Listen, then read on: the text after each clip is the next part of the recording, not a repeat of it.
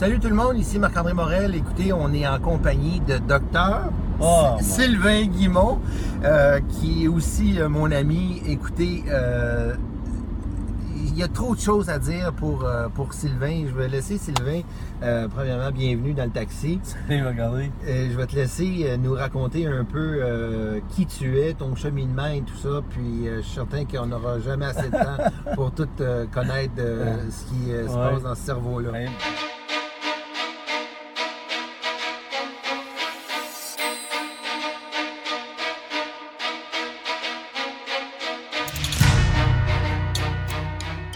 Hey. Ben, qui je suis? Je suis, ju- je suis seulement Sylvain, je suis seulement Sylvain Guimond. Ouais. Je suis rien d'autre que ça. Je suis pas docteur. Je fais, c'est ce que je fais. Ce que je suis, c'est, c'est juste Sylvain Guimond. Mes parents m'ont donné ce prénom-là pour me reconnaître, c'est tout. Parce qu'il y avait fait euh, sept gars avant moi. Là.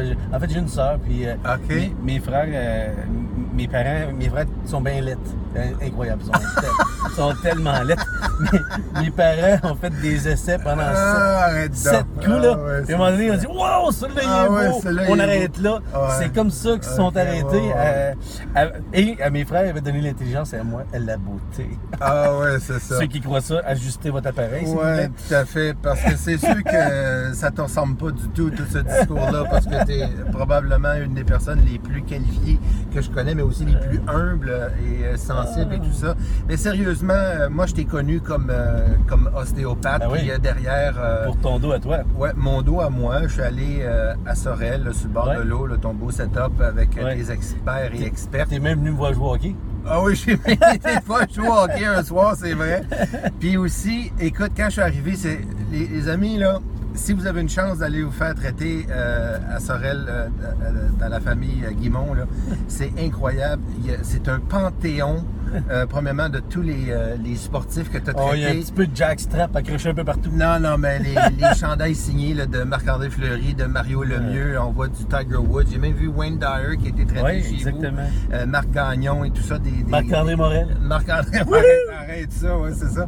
Moi, tout ce que j'avais, c'était un CD, j'avais pas de chandail de hockey. Mais je l'écoute encore en boucle. Arrête donc, ouais, c'est ça. Mais là, on voit que là, t'as vraiment des problèmes de santé euh, à quelque part. Mais Hey, là- non, mais j'aime ça. Si tu parles de santé mentale, là, tu m'ouvres Oui. la porte. Non, non, je sais. Ça n'existe pas, ça, Je la santé mentale. C'est la santé, tout simplement. Ça n'existe pas maladie mentale, ça n'existe pas santé mentale, ça n'existe pas la santé physique, ni la santé mentale. Ce n'est que la santé. Mais ça, je suis content puis ça- que tu entendes dire ça pour différentes raisons par rapport à moi. Premièrement, que dans ma famille, euh, il y a la fameuse santé mentale, surtout, qui est, qui est- qui est prédominante. Euh, au- au, euh, on n'a pas d'histoire euh, de santé physique, de, de- de problèmes de santé physique, mais la santé mentale, euh, c'est vrai que. euh, c'est D'accord, vrai qu'on va arrêter d'en parler comme ça.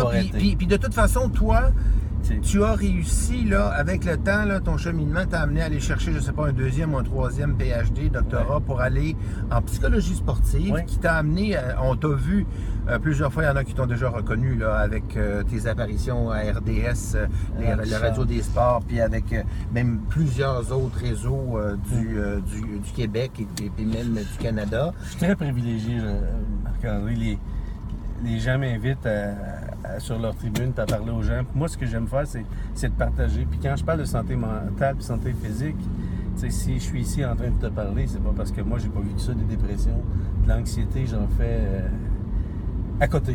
Ah oui, encore. Puis, euh, oui, puis c'est, puis c'est correct, puis ça, ça fait partie de ce que je suis. Et, et un jour, j'aimerais qu'on dise seulement la santé pour que les gens arrêtent de- d'avoir peur d'en parler. Quand je fais une conférence, je dis aux gens dans la conférence, il y a combien de gens ici qui ont déjà eu mal au dos? Ils devraient avoir les mains. Tout le monde lève la main. Oh, mal un coude, un épaule, un genou, tout le monde lève la main. Wow! Je dis, prenez des cartes d'affaires.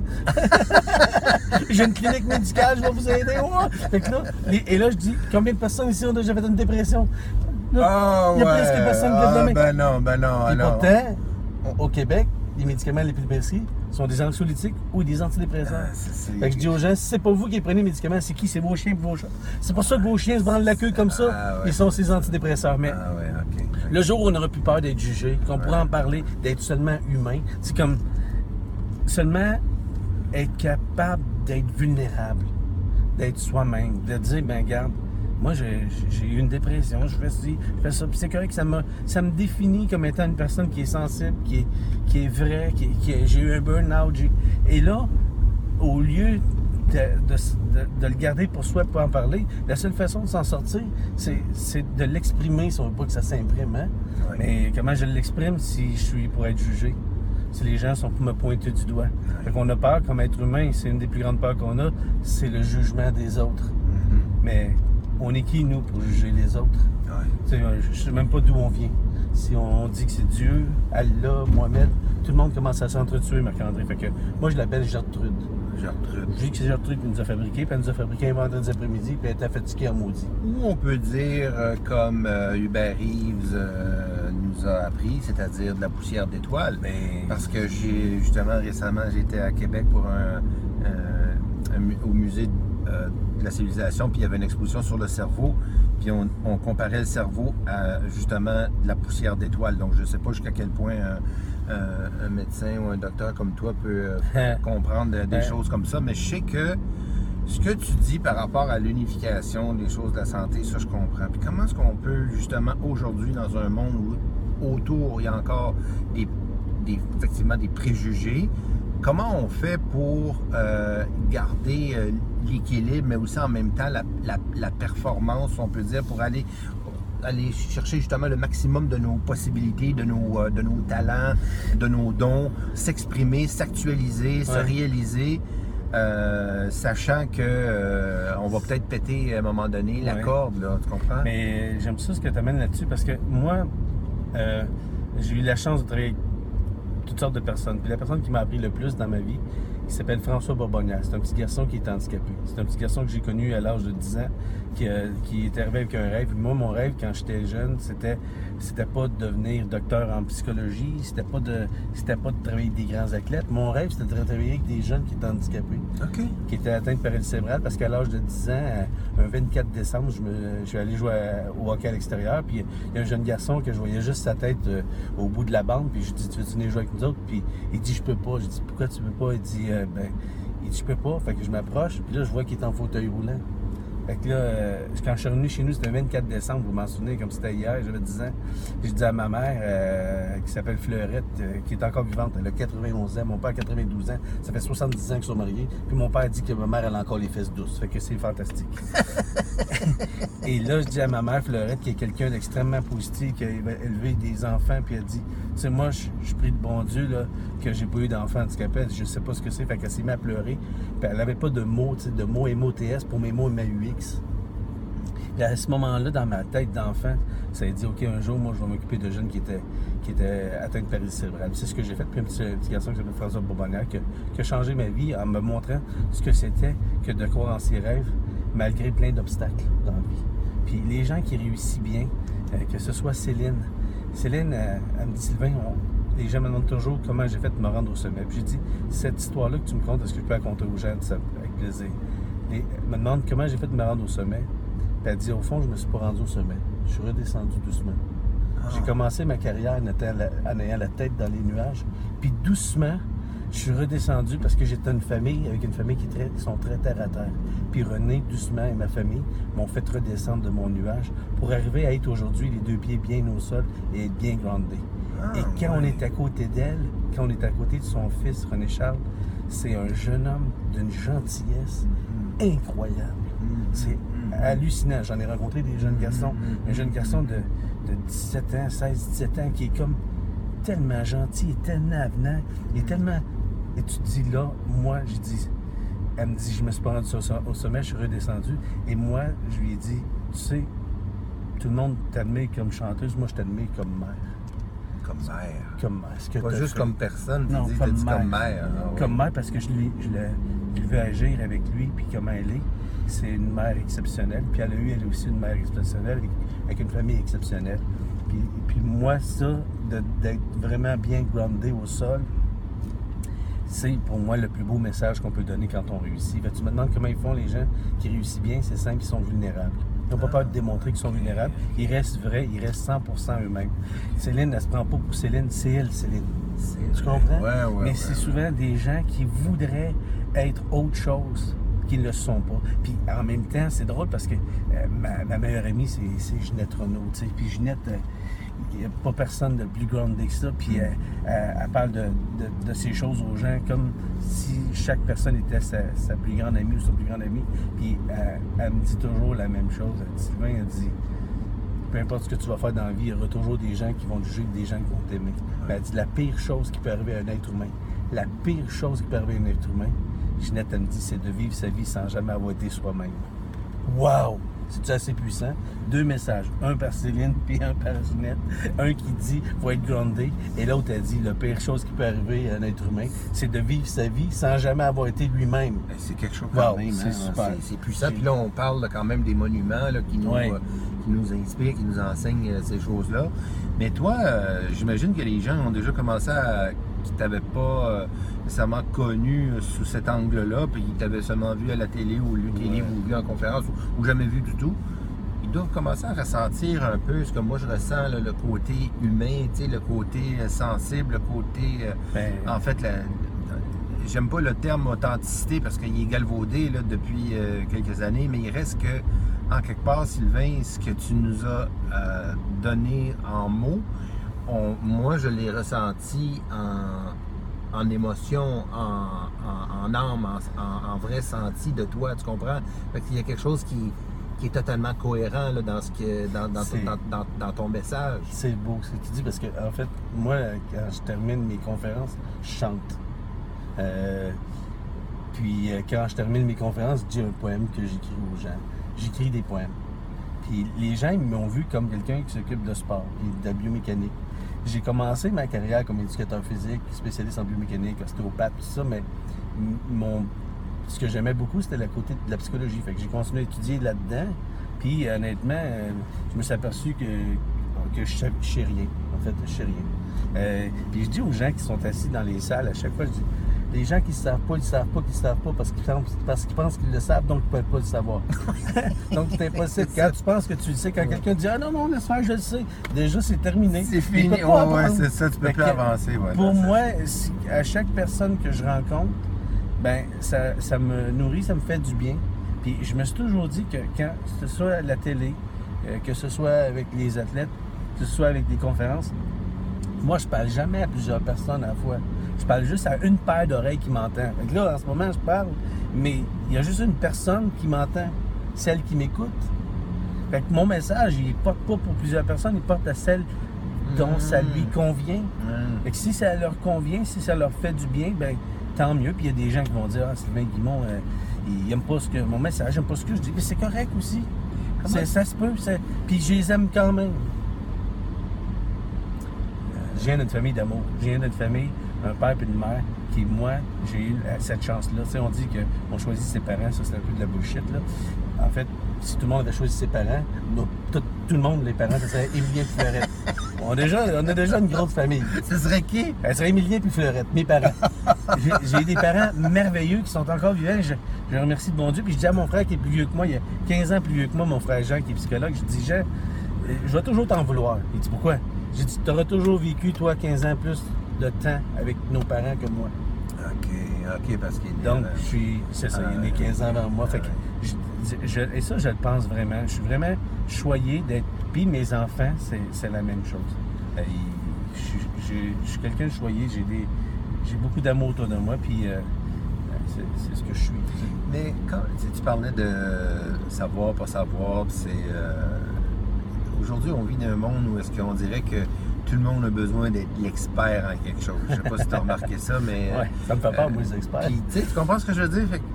Qu'est-ce que tu dis par rapport à ça? Tu sais, quand on, on, a, euh, Oh, on oui. nous force à, à nous mettre dans une, euh, dans une catégorie puis d'être bien pointu dans un, dans un sujet, sinon. euh, Mais ça doit être plate en colline. Pour le vrai. là. Imagine des gens là, qui font la même chose toute leur vie, puis sur un petit point. On n'est pas ça, l'être humain. expert en immobilier, Hey, expert, expert en en- développement personnel, expert en leadership, Hey. etc. etc. Juste être expert de te comprendre toi-même. Ça, ça devrait être la seule expertise qu'on devrait avoir. Expert L'expert de se comprendre, soi-même. Celui qui va réussir ça, là, il va avoir du succès en tabarouette. Mm. Ouais. Parce que se comprendre soi-même, c'est tout un défi pour le reste de sa vie. Ouais. Mais juste se comprendre, s'apprécier, se pardonner à soi. Puis ensuite pardonner aux autres, puis dire, regarde, j'ai fait une erreur, je m'excuse, puis être capable d'être vulnérable, d'être vrai, d'être authentique, puis dire, hey, je t'aime. Hey, il y a des gens là, qui, sont, qui nous écoutent en ce moment, ils, ils travaillent avec des gens à tous les jours, ils les voient ça depuis, depuis 20 ans. Puis ils les aiment, ces gens-là. Mais jamais ils leur disent Hey, tu sais quoi, ta maudite facette que je vois à toi le matin, je suis tellement content. Quand tu es là, ça me rassure, j'aime ça. Merci d'être là. Merci, j'aime ça travailler avec toi. Mais non, on dirait pas ça. Tout d'un coup, il faudrait qu'on dise à quelqu'un d'autre qu'on aime. Ouais, ouais, non, c'est ça. Hein? Hey. Ah, merci beaucoup. Bon. Moi aussi, je t'aime. Ben oui, c'est sûr. Puis ça fait longtemps. Puis je sais Ben que tu oui. m'aimes. Puis tout. Mais dis-moi donc, en terminant, là, tu sais, on a parlé de Ginette puis de Céline, mais, euh, tu sais, moi, je m'attendais qu'on, en plus, tu sais, je suis tombé dans le piège, mais de parler de, de tout tes, tes- ton grand cheminement avec les Canadiens, puis de parler de la psychologie sportive, qu'est-ce qu'on dit à ces gars-là, puis ça. Je sais, je sais tu connais rien dans rien, mais mettons que Ouais. un jour, tu as été frappé par la foudre puis tu connaissais quelque chose. Qu'est-ce que le discours qu'on vient d'avoir pendant 10-12 minutes ensemble, que tu nous as euh, euh, si généreusement donné, est-ce que c'est, ma question c'est, est-ce que c'est quelque chose que même les plus grands, on va appeler ça de même, parce que c'est, quand même pour toi, tu côtoies tout ce monde-là, mais nous autres, on- n'est pas nécessairement dans ce monde-là. Est-ce que, c'est la même chose qui résonne pour les grands athlètes, pour les grandes personnalités? qui... Oui, Il n'y a oui. aucune différence. Le monde du sport, c'est une, c'est comme une micro-société dans laquelle on doit performer, dans laquelle chacun se bat pour une place au soleil. Puis c'est pas toujours facile. Puis les gens qui réussissent bien là-dedans, ils ont trois ingrédients super importants. OK. Un, c'est qu'ils ont une bonne estime d'eux-mêmes. Oui. Ça, c'est la première chose. Puis ça, là, dans nos, nos enfants qui partent pour l'école, on leur met pas ça dans leur sac à dos. Là, on met pas d'estime de soi. Puis quand je pose la question aux gens en conférence ou dans les formations que je fais, je dis, dites-moi la différence entre l'estime de soi, la confiance en soi et l'image de soi. Et moi, celui, celui qui m'a fait comprendre ça, c'est mon frère Jean, qui est psychologue, qui dit, Sylvain, l'estime de soi, c'est l'évaluation que tu fais de ce que tu vaux toi. Donc, est-ce que j'en vaux la peine? Qu'est-ce que je vaux moi vraiment? Puis indirectement, chaque être humain, on est en quelque part, on se compare un peu toujours avec les autres. Ouais. C'est correct, on n'a pas besoin de se comparer avec soi-même. On n'a pas besoin d'être le meilleur qui soit, mais au moins d'être le meilleur de soi. Ensuite, la confiance en soi, c'est qu'est-ce que je suis capable de faire, c'est mes capacités. Donc, c'est l'évaluation de la tâche à accomplir. Ça n'existe pas, Marc-André, avoir d'excès de confiance. Ça n'existe pas. On peut pas en avoir trop. Moi, si je te dis, hey, Marc-André, il faut que tu aies confiance en toi. Puis là, tu dis, non, mais je suis pas sûr, je vais être assez bon, tout ça. Puis là, tu commences, tu doutes de toi. Puis là, moi, je dis, mais non, mais non, faut que confiance en toi. Puis là, à un moment donné, tu te trompes, tu dis, hey, c'est vrai que je suis vraiment bon, hein. Les autres, c'est pas fort fort, hein. Puis là, je me dis, oh mon Dieu, j'en ai trop mis. Je vais en enlever un peu de confiance. On enlève comment? Puis c'est où le, le gauge? Donc, c'est pas un excès de confiance. Ça s'appelle av- avoir un manque de respect, de respect pour la tâche à accomplir, ou le respect pour les compétiteurs, ou le respect pour les gens qui sont avec moi. Et ça, j'ai compris ça en travaillant avec des sumo au Japon. Ah oui? Ça fait 20 ans que je vais là-bas, puis j'ai des amis là-bas, mais on a installé des cliniques avec Biotonix, la compagnie de, de moto que j'ai instaurée avec Ouais. euh, l'évaluation de posture et de condition physique. Ça fait depuis 20 ans qu'on est là-bas au, au Japon. Puis je, je me suis retrouvé à travailler avec euh, des sumo. Et j'adore ça. C'est la seule place que je me sens mince, c'est celle-là. Et j'ai un de mes athlètes, Mac- Macandré, il, il- il- il était en train de réfléchir comme ça. Quand tu finis, il ouvre les yeux, je dis à quoi tu pensais? Il dit, j'étais en train de remercier mon adversaire de samedi prochain. Incroyable. Je le remerciais d'être aussi bon. Grâce à lui, il me rend meilleur. Donc, je me suis dit, wow! Le respect de l'adversaire, merci Ah, d'être aussi bon, tu me rends meilleur. C'est un peu ça qu'on devrait avoir dans On chacune de nos entreprises. De dire aux autres, merci d'être aussi bon. Vous êtes dans le même domaine que moi et vous me rendez aussi meilleur. Parce que le jour où on pense que la compétition est moins bonne que soi, ben fermez les portes, c'est terminé. Et c'est la même chose. Puis la dernière chose, c'est, c'est la, la troisième chose, c'est l'image de soi. Qu'est-ce que les autres vont penser de moi? Et peu importe ce que vous ferez, les gens auront toujours un commentaire par rapport à vous. Les gens qui vous aiment, ils vont vous aimer anyways. Les gens qui vous aimaient pas, c'est eux autres qui ont, qui ont un manque d'amour. C'est eux autres qui souffrent de rectomyopie. Ouais. Ils ont le nerf optique branché dans le derrière, puis ils voient juste le côté emmerdant de la vie. Ouais. Et ça, j'en parle dans mes conférences. Il y a des gens qui sont, sont heureux dans le malheur. T'en connais-tu? Il y a des gens qui sont heureux dans le malheur. Parce que s'ils n'ont pas ce malheur-là, comment ils vont être pour se faire estimer des autres? Parce que eux, Mhm, ce qu'ils ont besoin, mhm, c'est d'être victime. Donc, quand ils sont victimes, ça attire l'attention des autres. Et ça, ils deviennent quelqu'un. C'est quelqu'un s'occupe de moi. Regarde, je suis une victime. Je suis pauvre moi. Pauvre moi. Oh, Dans Et une, là, sa- une salle d'attente d'hôpital, Ah, a tu, vois ça, là, c'est incroyable. plein de gens qui ont besoin de- Ah, ils se racontent leur bobo, Oui. puis ça les valorise. T'as t'as tout à fait enlève-leur le bobo, ils sont quoi? Ouais, je Ils savent Ouais, plus. ça. Mais ces gens-là, s'ils Ils pourraient être autre chose. Ben oui. On pourrait les enseigner, on pourrait Oui. les aider, mais ils n'ont pas eu ce support-là, ils n'ont pas eu cette... Ils n'ont pas eu l'estime de soi, la confiance en soi, puis une bonne image de Ils n'ont soi. pas eu les Sylvain Guimont et les Fleurettes. Ah, Fleurette, t'es tellement fine. La vie, c'est beau. La vie est belle. La vie est belle parce qu'elle est courte. La vie est belle parce qu'on ne sait pas, parce qu'elle est fragile. La vie est belle parce qu'on ne sait pas ce qui va nous arriver demain. Parce que si c'était exactement la même chose à chaque jour, ce serait ennuyant notre vie. La vie est belle, c'est exactement comme aller manger chez ta belle-mère. Il faut absolument que tu sois allé manger chez ta belle-mère une couple de fois pour savoir comment la bouffe chez vous est bonne. Fait que la vie qui est tough, quand t'as des moments difficiles, chez ta tu c'est comme aller manger chez ma belle-mère. Ah ouais, mais quand je reviens chez nous, la vie est tellement belle. Donc, Ah les ouais. bouts durs de la vie, là, ouais. ils sont là pour nous faire apprécier les bouts qui sont beaux. Sans les bouts tough, comment est-ce qu'on fait pour apprécier les bouts qui sont beaux? Ce serait monotone. Fait que quand on passe à travers l'enfer, quand dans ta vie c'est l'enfer, fais juste pas t'arrêter. Continue. Ça va finir. Puis tu vas retrouver un, un autre moment où tu vas être correct. Et ça va aller. Puis si je parle comme ça aux gens, c'est pas parce que moi je suis de ça, c'est juste parce que c'est moi le plus fucké de la game. C'est- comme un- une rencontre de AA. Join the club. c'est quelqu'un qui se présente sur stage de AA. c'est, Je n'ai jamais pris d'alcool de ma vie. Je- Et voici comment ça se passe. Ah, non, on dirait que tu c'est serais ça, pas crédible. ouais, Fait que pour être crédible, il faut en avoir vécu des Il bouts faut de tough. avoir pris de l'alcool. Exactement. ça, entre guillemets. Ouais. Un gros merci, mon ami. Tu me réinviter? Hey, j'aimerais ça, si tu On veux. parce- va, elle va bien ta voiture en Mes amis, ça fait un an que Ouais. j'essaye de l'avoir. Un an. Donc euh, là, euh, on, dit, on dit merci. Je re- remercie mon adversaire de demain. Je pensais jamais faire du parking avec toi dans l'auto. Et c'est. En autant qu'on passe pas au euh, second base. Salut, mon Sylvain. Salut, bye.